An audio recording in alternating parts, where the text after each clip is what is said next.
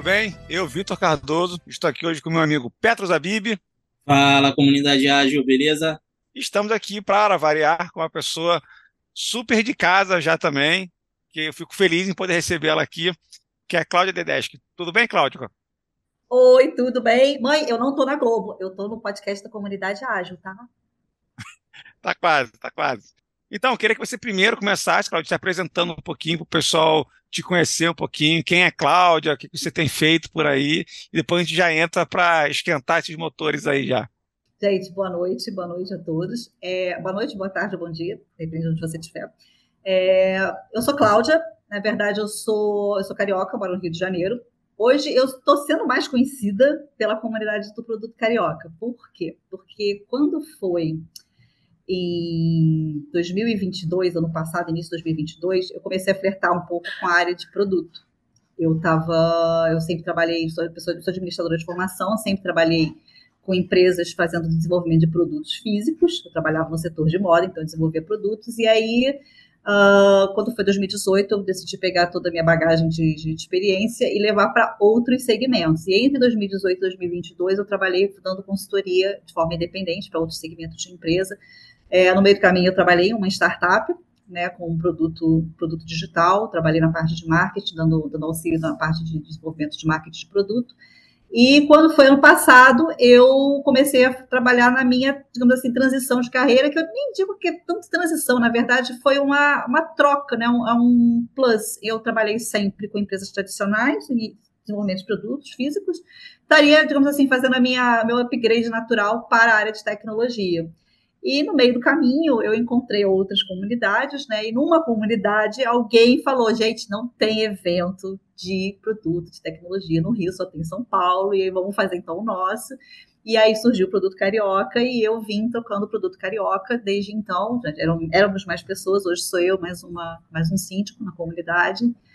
Enfim, essa sou eu. Fiz trabalhos, né? Trabalhei em, uma, uma, em outros projetos voluntários, tentando montar portfólio para mim, é, então, já tive uma iniciativa de uma, uma escola de formação de QAs, e atualmente eu estou na Sou Júnior, montando também um outro produto, né?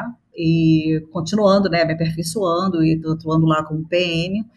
E continuo buscando a minha, a minha vaga, que é quando eu considero que eu vou, digamos assim, perfeito minha transição de, de carreira mesmo. Que eu botar, se pudesse, né, realmente não, sou Product Owner ou, no caso, Product Manager. Essa sou eu. Excelente, Cláudia. É muito bom a sua explicação, porque ela conecta muito com o que a gente vai falar um pouquinho aqui, né? Você falou aí pela diversidade de empresas, de formato de empresa, passou por startup, por empresas, por projetos voluntários que são bem complexos, requer, na verdade, um nível de propósito ali muito atrelado, senão as coisas não vão andar. E, e, e mudou para empresa de tecnologia, e quanto toda essa diversidade trouxe uma bagagem para você. E a ideia da gente falar aqui é justamente um pouco sobre isso, né? O quanto a importância é, dessa bagagem na vida das pessoas é, ajuda no dia a dia dela em tomadas de decisão, é, ajuda a, a, ter um olhar um pouco mais amplo para as situações.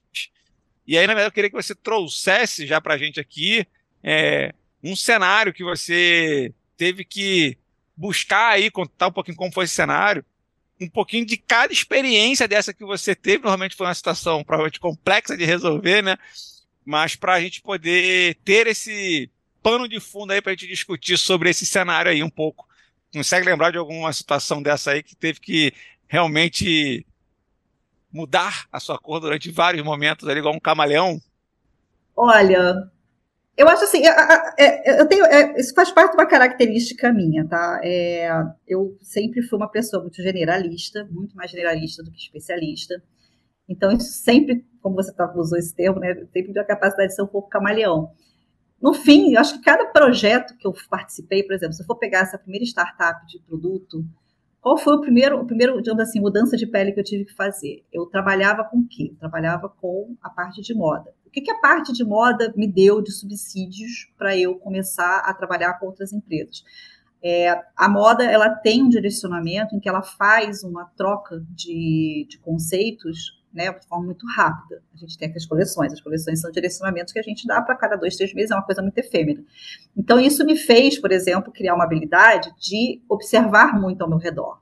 E aí, essa habilidade foi uma habilidade importante quando eu caio no primeiro projeto de startup de um produto digital, é de um segmento completamente diferente. Então, o que, que eu precisava fazer? Eu precisava entender o segmento que eu estava naquele momento, que não era um segmento de moda. Então, foi o momento em que eu peguei, parei e falei, bom, vamos lá, vamos ter que aprender a ver esse mercado. Como é que eu faço a leitura desse mercado? Então, veio já dos subsídios de, de eu ter trabalhado com, por exemplo, desenvolvimento de coleção e fazer é, pesquisa de, de, de, mercado, fazer pesquisa de tendência, observar comportamento.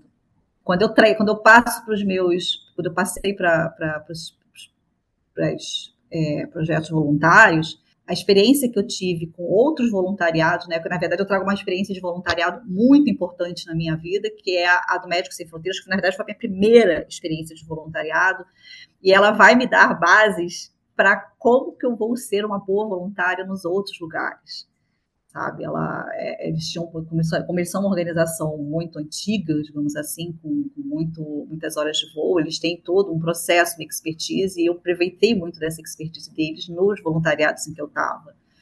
É, de certa forma também, quando eu tenho é, quando eu estou com as equipes desses voluntariados, as minhas experiências com a comunidade, a construção de comunidade, a, construção de um produto, isso me facilitou e me deu subsídios para eu aprender a lidar com um time multifuncional.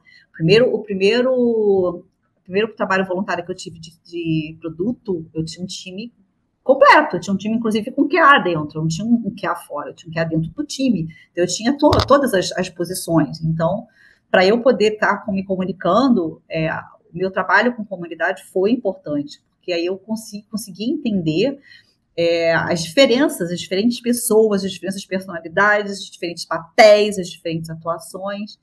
Então, assim, os meus desafios eu, eu sempre busco dentro da minha caixinha. Eu acho até, estava pensando sobre esse, esse ponto, estava pensando sobre hoje o podcast, e aí me veio é, o framework Kinevin, né? Que é a gente vai tentar buscar sempre sair do caos, da, daquela coisa caótica, para cair no complexo, para chegar no conhecido. Então, eu acho que quando você é, quando uma pessoa né, chega num certo nível de senioridade, uma boa dose de autoconhecimento, você é capaz de buscar esses recursos para transformar a coisa, de repente, poderia ser caótica, algo do tipo, olha, eu nunca trabalhei com tecnologia, agora eu sou digamos assim, líder de uma equipe de tecnologia. O que, que eu faço? Não, o que, que eu faço é buscar subsídios para colocar esse caos dentro do conhecido. Então, eu procuro ali o que, que é conhecido. Então, eu sempre encontro, procuro encontrar alguma coisa que faça com que, não, peraí, isso aqui é conhecido, então vamos por esse caminho aqui. Espero ter respondido. Não, muito bom, muito boa a explicação aí. E quando a gente fala sobre experiência, né, assim, eu, eu fico uma perguntinha aqui sempre martelando na minha cabeça, porque eu já ouvi ela em, em várias situações diferentes, e, e 100% das situações diferentes é uma pessoa experiente falando, que é justamente como as pessoas experientes têm visto a nova geração. Para muitos, um problema quase insolúvel ali, e para outros, uma grata, uma grata surpresa, uma grata troca, uma mudança de pensamento, mas é, muita gente fala que as pessoas não, não têm vontade, tem de tudo da nova geração, é, e eu queria ouvir um pouquinho você sobre isso, com a sua experiência, como você trabalha e como você, na, por onde você passou, você tem visto a relação dessas pessoas com Sim. as pessoas menos experientes uhum. e o que, que as pessoas têm feito para que é, entre numa forma de comunicação sem julgamento quem é melhor, quem é pior, porque uhum. assim, são pensamentos diferentes, mas como conseguimos unir para ser uma comunidade, digamos assim.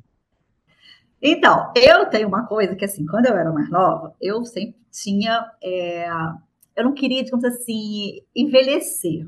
Eu não queria tornar uma pessoa careta. Eu olhava a galera careta, eu era jovem e falava assim, nossa, não quero ser uma pessoa careta. É, eu tenho um filho hoje, né? Eu tô, vou fazer em 12 dias, né? Hoje são 12, então em 12 dias eu vou completar 47 anos. Eu tenho um filho de 25 e eu tenho uma filha de 18. E eu acho que uma das coisas que me fez é, foram duas coisas, na verdade. É, primeiro, meu, minha vontade de me, me, manter uma pessoa atualizada e a maneira com que eu construí a relação com os meus filhos. O que, onde é que eu vou chegar com isso? É que os meus filhos fazem parte dessa geração. Né? Eu tenho alguém que é, de assim, milênio e eu tenho um, um exemplar da geração Z. Então, é, eu nunca olhei com, com, muito estranhamento. Óbvio, tem coisas que a gente olha a geração diz assim, caceta, mano. A gente meio que já sabe que onde é que vai dar isso aqui. Enfim, mas assim, eles vão aprender, vão entender.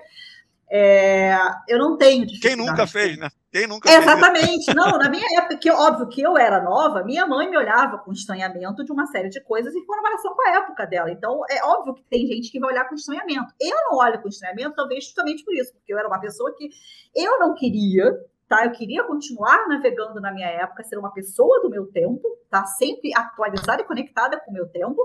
E estar com os meus filhos, estar aberta às experiências dos meus filhos me ajudou também, porque eles são fonte para mim.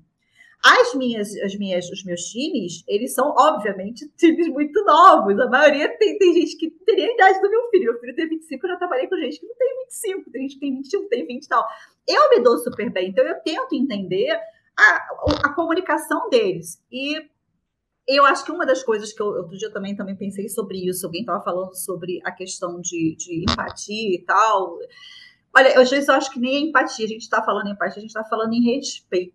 Eu acho que às vezes o, a primeira coisa que falta é o respeito. Não importa, no fim das contas, como você bem falou, a questão do valor. Eu acho que a gente precisa ter um pouco de respeito pelo outro. Se o outro vai estar certo ou vai estar errado, o tempo vai dizer. Se essa geração vai dar certo ou vai dar errado, não sei nem se a gente pode dizer que dá errado. O que eu sei é que o tempo muda, as coisas mudam. Eu não sei por quanto tempo eu vou ver, o que, que eu vou ver. Eu sei que eu só consigo olhar para o que eu vi quando eu era menor e o que eu estou vendo hoje. É, eu acho que essa geração de hoje que está com 18 daqui a 10 anos é outra coisa também. Aí vai ter uma nova geração de 18 com outras visões e assim, outros paradigmas e eu acho que faz parte, eu acho que é, querer evitar isso, querer evitar esse, esse, essa convivência ou achar que é ruim, eu não vejo levar a lugar nenhum. Pelo menos não ia me levar a lugar nenhum. Eu acho que eu preciso é. O meu medo é realmente eu não conseguir mais acompanhar. Chegar no momento e fazer assim, gente, será que eu vou ter dificuldade com alguma tecnologia lá na frente? Será que eu vou conseguir estar mandando bem? Enfim, eu não, eu acho que essa geração é, se é difícil, não sei se é difícil. Eu sei que eu lido bem com eles, gosto, a gente se comunica bem, eu tento fazer o meu melhor, tento transmitir as minhas experiências de uma forma ok, e aí tento pontuar, tendo essa percepção de que é, eu não trago uma verdade, ou eu trago uma verdade que era uma verdade para mim, para minha época, e que provavelmente eles também estão fazendo a mesma coisa. Eles estão trazendo uma verdade que é uma verdade para eles e para a época deles, e a gente vai tentar negociar Acho que talvez a, a, grande palavra que eu, que eu a grande, grande habilidade, talvez que eu uso muito com os meus times, que são muito novos, é essa habilidade de estar sempre negociando e de eu estar, olha, eu estou trazendo isso aqui para você, o que, que, você acha? Né? E aí você, ah, aí ele me devolve, e a gente vai nessa negociação de percepções, né? A minha percepção e a percepção dele. E você tem visto pessoas da sua faixa etária e é, vendo desta forma também? Como é que tu tem visto? Não, eu vejo, eu vejo a galera dizendo que, assim, dizendo, né? Vamos botar assim, as percepções é de que a, geração é uma geração diferente. Só que o fato é, toda geração é uma geração diferente. Eu não consigo olhar para a história para dizer que assim, tá, a gente vai olhar para a história, a gente sabe que hoje as coisas estão mais aceleradas. O que está acontecendo é que hoje a gente tem uma troca de comportamento muito mais rápido do que acontecia, óbvio, há 100 anos atrás. Há 100 anos atrás, vamos dizer assim, a gente conseguia delimitar bem, digamos assim, comportamentos geracionais a cada década. Né? A vida acontecia por décadas. Os processos, né? as tecnologias, elas eram mais lentas na sua evolução, e com isso a gente tem a ramificação que a gente fala que são as tecnologias de pensamento, que são os pensamentos que são acompanhados, que nascem vindos de certas tecnologias, e hoje a coisa é muito mais rápida. Então, assim, eu sei de gente, sim, que diz que o pessoal da geração Z não quer nada e tal. Só que eu acho que é muito cedo, né? A, a mudança é muito rápida e a gente não está tendo tempo de poder realmente dizer se vai dar ruim ou não vai dar ruim. Então, assim, sim, eu tenho, eu conheço gente que diz assim, cara, eles não querem nada para ela. assim, não acho que seja por aí, calma, tá? Eu acho que talvez as pessoas não estão sabendo, talvez, também levar. Não estão sabendo, justamente, pegar o seu capital de experiência e usar com essa galera, para se comunicar com essa galera sabe? Eu não tive é, é, resistência das minhas equipes, da galera nova, com as coisas que eu, que eu coloco. Mas eu não lembro também de ter olhado para a galera nova e já ter achado que os caras não sabiam nada. Não. Eles manjam do tempo deles. E eu estou no tempo deles, então eu tenho que também estar tá, é, tentando entender o tempo deles, sabe? Então, eu acho que acaba no fim, todo mundo ganha. Eles, eles, eles é, os feedbacks que eu recebi, né, assim, do quanto eu contribuí com, com a experiência, isso é pontuado, e eu sempre devolvo feedback o quanto que eles me ajudaram justamente nas minhas lacunas atuais, quanto eles me ajudam a manter, digamos assim, é, atualizada por dentro, digamos assim, jovem, né, para usar uma palavra assim no contraponto de me sentir velha, o quanto é, eu me sinto ainda dentro do, do meu tempo. Eu acho isso ótimo. Show. Só um parênteses rapidinho aqui, expressando a minha opinião também, porque eu fiz a pergunta, né? É, pô, a minha experiência com a nova geração assim, é a melhor possível. É a galera que me surpreende e faz entregas inacreditáveis, mas precisa ter a forma de relação com eles de inspirar e botar ele dentro do contexto. Não adianta achar que vai ser o mesmo pensamento que era antigamente, que sua atividade é essa e beleza. Então, se você, quem está tendo dificuldade com a nova geração, se quer ter resultados diferentes, faça coisas diferentes, né? Não é Sim. é fazendo a mesma coisa que vai ter. Então, Sim. só esse parênteses, mas diga aí, meu amigo Petros, o que, que você traz para a gente aí de reflexões e perguntas? Boa. Cláudia, é, você falou, né? O mundo está muito acelerado, as coisas estão passando muito com uma velocidade muito grande. Eu, esses dias, postei uma frase de um antigo chefe que eu tive, que ele falava que nove grávidas não geram bebê em um mês. Senioridade é um desses casos, cara. Não adianta querer acelerar. Hum. Você precisa realmente dar tempo ao tempo, viver determinadas coisas, passar por determinadas situações para atingir essa, esse nível de maturidade, de senioridade importante né, na vida que você vai utilizar né, no, no, seu dia a dia de trabalho, de vida. O que você acha em relação a isso? Cara, eu vou responder, e assim, a, a Cláudia de, sei lá, 15, 16 anos ia estar olhando para a Cláudia de 46 e assim, caraca, virou, virou careta. Mas o fato é, sim, eu tenho que admitir, precisa de tempo. Senioridade é tempo, não é acúmulo, tá? É, pode assim, que é, talvez uma coisa também polêmica, tá? Ah, um cara com cinco anos de mercado é um cara sério, para a gente estar falando em termos de mercado? Eu não sei, ele pode ser sênior tecnicamente. Talvez se ele ficar cinco anos em cima do mesmo mercado, na mesma empresa, mandando, né, sempre estando atualizado dentro da sua expertise e tal, pode ser alguma coisa relacionada à senioridade. Mas a, a grande senioridade mesmo, no fim, é, é com tempo. É com cinco anos, dez anos, quinze anos. É quando você juntou, você teve, teve, teve espaço de tempo para não só para você acumular a, a experiência, mas você poder analisar a experiência, que é outra coisa que eu acho que é, é muito importante, não só a senioridade como skill, mas o principal da senioridade como skill é você ter autoconhecimento e autopercepção do que, você vai fazer com essa bagagem. Que talvez nem muita gente tenha condição de fazer esse, essa auto, autoavaliação, sabe? É, de novo, como eu estou num processo de estar tá buscando vaga, volta e meia estou no LinkedIn. Então, hoje tinha uma pessoa que postou sobre isso. É quando ela olhou nesse processo de estar tá buscando uma colocação e que ela teve que começar a pensar em outro tipo de cargo que não o que ela queria originalmente, que ela parou para fazer uma análise do que, ela fazia, que tinha feito na vida, do que ela poderia estar fazendo. Então, a senioridade é um conjunto, sim. Você precisa de tempo, não só para acumular, mas para avaliar o que você fez, para você poder digerir o que você aprendeu, tá? E depois você precisa de tempo também para ter a condição de fazer essa, essa, esse autoconhecimento e dizer assim, cara, isso aqui serve, isso aqui não serve. Então, precisa também se conhecer para saber as ferramentas que você tem. Que nem você começar a comprar um monte de ferramenta, botar tudo na caixa, você não abrir essa caixa. Não, você precisa de tempo para abrir a caixa. E se você tem muita ferramenta, você precisa de mais tempo ainda para você pegar, pegar e organizar essa caixa, tirando as ferramentas, tá? Sabe? Então, assim, às vezes, assim, o cara tem cinco anos, é um cara sênior, o quanto que esse cara realmente conseguiu acumular em cinco anos? Será que tem muita coisa? Ele acha que ele tem, porque, óbvio, é o que eu falo da, da Cláudia 16. Quando a Cláudia 16 olhava para a experiência dela com 20, ela dizia assim: não, você já sabe tudo. E hoje, aos 40 e poucos, eu tenho que virar para a Cláudia 16 assim: não, tu não sabia quase nada, filha. Tu estava ali achando que sabia muito e não sabia quase nada.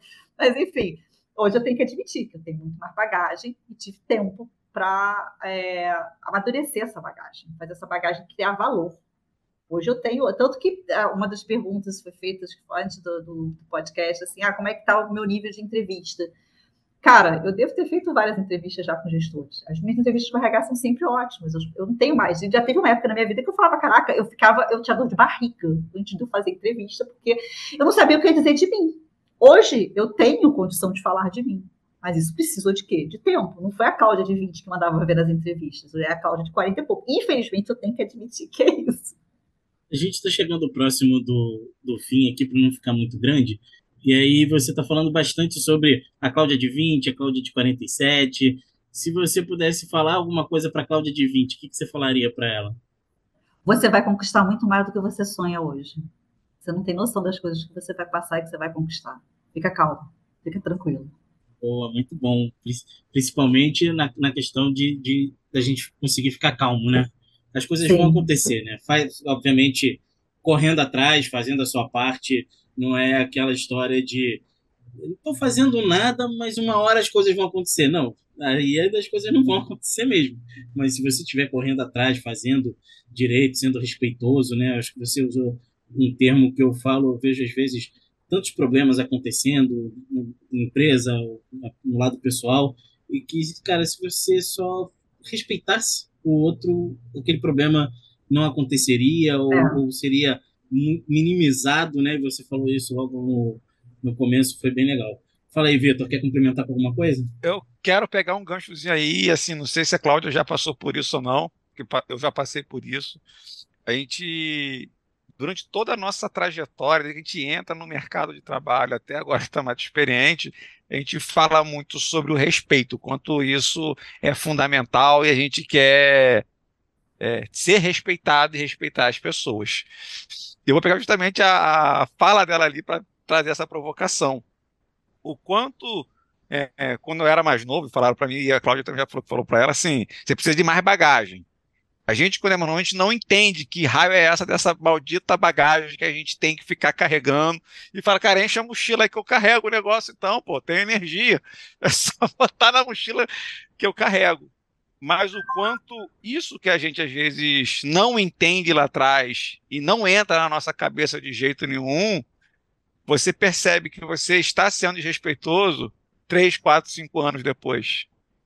Quantas vezes a gente tomou decisões lá atrás, enfurecido com essa maldita dessa frase, dessa bagagem que a gente tem que carregar, e quatro, cinco anos depois você entendeu que raio era aquela de bagagem ali, e assim, essa culpa você leva para sempre. Essa você não tem mais nem como se desculpar, porque já correu há tanto tempo atrás. Então, eu queria ver é. se a Cláudia passou por isso também, se ela teve momentos que ela ficou enfurecida quando era nova e agora ela fala. Sim, e eu, eu, eu, eu, ali, eu acho que. a paciência, né? Não, e assim, tem uma das coisas que eu acho que a, a eu sempre digo que a idade me traz é, é também a, principalmente, ele trouxe principalmente, né, você estava falando da questão do, do respeito, de respeito, eu hoje tenho muito mais facilidade de. Né, como, eu, hoje, eu, como hoje eu consigo entender é, melhor o meu próprio valor, né, o meu processo de, de, de maturidade, autoconhecimento. Hoje eu tenho noção do meu valor, de quem eu sou, dos meus valores pessoais, o que, que eu posso produzir, os resultados que eu gero. É, eu não tenho problema hoje assumir uma porrada de coisa que eu já errei, um monte de coisa que eu já fiz. Então, de vez em quando, eu até digo na cara das pessoas assim: olha, eu comentei com a minha irmã, falei, cara, minha irmã virou assim: ah, porque a gente tem que olhar a floresta no árvore. Eu falei assim: pois é. E eu teve uma época que eu ficava muito puta com o meu, o meu pai, falar palavrão, já falei. Ficava muito chateada com o meu chefe, porque ele mandava essa na minha cara, porque no fundo eu queria o quê? Eu queria que ele reconhecesse o meu valor. E ele, digamos assim, não é que ele não estava reconhecendo meu valor, eu não percebi isso. Que ele queria dizer que não dava para me dar um tratamento diferente daquela situação, porque ele tinha que olhar a equipe inteira. Mas não é que ele não reconhecesse o meu valor, eu ficava possessa. E hoje eu tive que virar e dizer assim: não, ele não estava errado. A gente não pode fazer isso dependendo da empresa, do momento da empresa, uma série de coisas. Então, tipo assim, eu acho que isso é um ponto, né? Se eu encontrasse com ele, eu diria, cara, eu lembro dessa frase, eu ficava muito puta.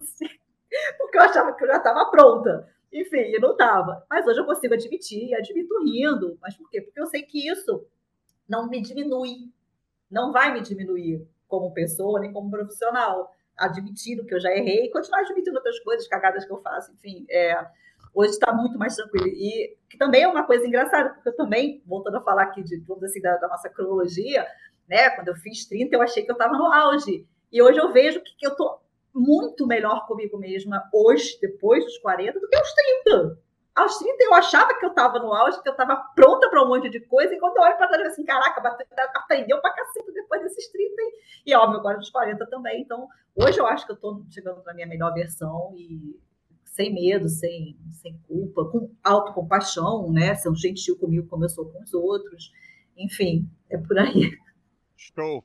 Para a gente finalizar aqui, Cláudio, eu queria que você deixasse dicas aí, né? Tu já falou um pouquinho da mensagem que você daria para a Cláudia de 20, mas eu queria que você deixasse uma mensagem para a galera que está começando, assim, questão de que você dá até para os seus filhos também, quando estavam querendo, na fase que eles estão, ou quando eles estavam tentando entrar na, na vida de trabalho ali, qual é a dica que você dá, ou leitura também que você recomenda de, ó, reflita sobre isso aqui, pense sobre isso aqui. Qual é o seu, seu mantra ali para eles? Ah, tem, eu tenho alguns. Algo tem, tem um mantra que a minha filha usa muito também, é confia no processo, confia no tempo, confia na, é, é, confia um pouco na vida também. Isso é uma coisa que eu, eu aplico, que de vez em quando deixar um pouco a vida é, conduzir. É, tudo isso é, é chato para quando você, quando você é novo, porque você está muito ansioso, né? A gente sempre acha que já já está já tá na hora, que já vai acontecer.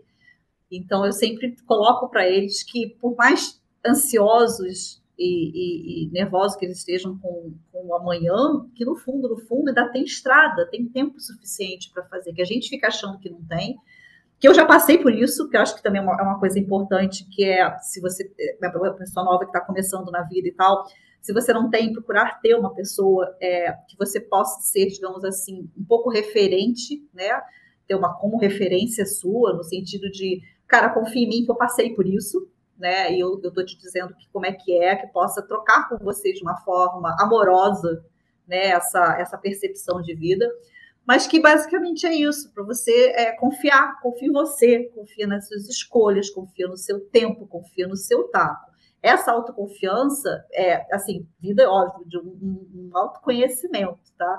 Não aquela autoconfiança de que essa já está pronta, mas aquela autoconfiança de que, assim, examinar exatamente você e dizer assim, não, tá aqui, tá ok, então vou confiar no tempo que você chega lá. Muito bom, né? E se permita se experimentar também, né? Então, se tem alguém mais experiente ali, experimenta o que ele está falando, pode concordar. A gente não tem tempo para errar, que é a história do derrota de sucesso. A gente não tem tempo de errar tudo na vida, então é bom que a gente aprende com os, exato, os derrotas exato. dos outros, a gente corta caminho. Exato, exato. Muito obrigado, Cláudio. Foi incrível aqui a sua colaboração, a sua troca, a sua experiência muito rica, com temas tão diversificados e trabalhos tão nobres como trabalhos voluntários ali também. Com certeza isso aí é, ninguém passa intacto por esse tipo de, de momento, né? Então, obrigado por compartilhar a sua história aí. Obrigado, Petros, também por dividir aqui o host comigo. E é isso, gente. Uma boa noite. Obrigado, Cláudio. Tchau, gente. Obrigada. Obrigada pela, pelo espaço e a gente se vê num, num próximo episódio. Maravilha. Valeu, Cláudia. Valeu, Vitor. Valeu, comunidade. Falou!